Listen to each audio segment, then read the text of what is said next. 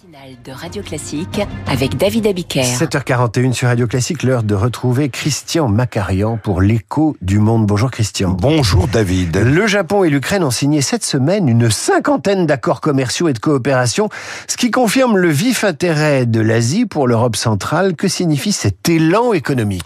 Le premier ministre ukrainien Denis Shmihal s'est rendu il y a quelques jours à Tokyo, accompagné d'une imposante délégation de chefs d'entreprise. C'est l'aboutissement d'un processus bilatéral. En mars 2023, le premier ministre japonais, Fumio Kishida, s'est rendu à Kiev avant que deux mois plus tard, Volodymyr Zelensky n'aille assister au G7 d'Hiroshima. Mais cette fois, 56 accords exactement ont été signés concernant des domaines très vastes. Le plus important d'entre eux a porté sur l'harmonisation de la fiscalité des entreprises entre l'Ukraine et le Japon, afin que les prochains investisseurs nippons ne soient pas doublement taxés dans l'un et l'autre des deux pays. Ces échanges prometteurs représentent notamment une enveloppe de 98 millions d'euros qui englobe l'aide au déminage, la rénovation des transports et le redressement du secteur de l'énergie. Ces sommes viennent s'ajouter aux 4,2 milliards d'euros que Tokyo avait décidé d'attribuer à l'Ukraine en décembre 2023.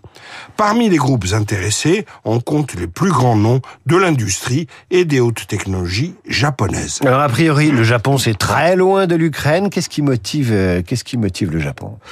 Le marché ukrainien est évidemment considérable. Il faudra non seulement reconstruire tout ce qui a été détruit, mais aussi le faire selon les toutes dernières normes, ce qui devrait, à moyen terme, procurer à l'Ukraine un énorme avantage compétitif sur la Russie.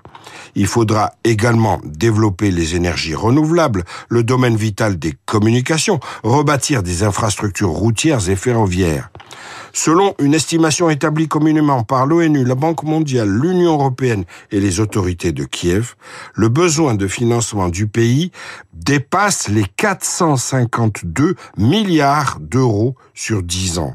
La contribution du Japon est donc bienvenue au sein du camp des démocraties. Au total, depuis 2022, le pays du soleil levant a offert à l'Ukraine plus de 11 milliards d'euros d'aide. Alors le Japon n'est pas le, seul hein, des pays d'Asie à intensifier ses échanges avec l'Ukraine. Non, non, non.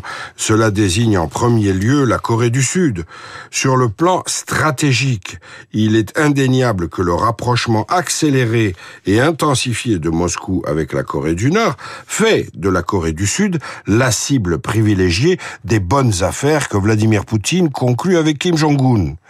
Au niveau militaire, la Corée du Sud est pour l'Ukraine un fournisseur alternatif des États-Unis très crédible, qui fournit des munitions et des armements à bon prix, compatibles, aux normes de l'OTAN, avec livraison rapide.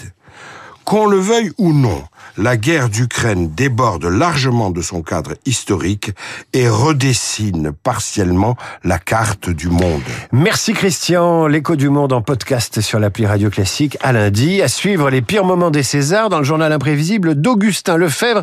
Tous aux abris. Radio Classique, il est 7h45.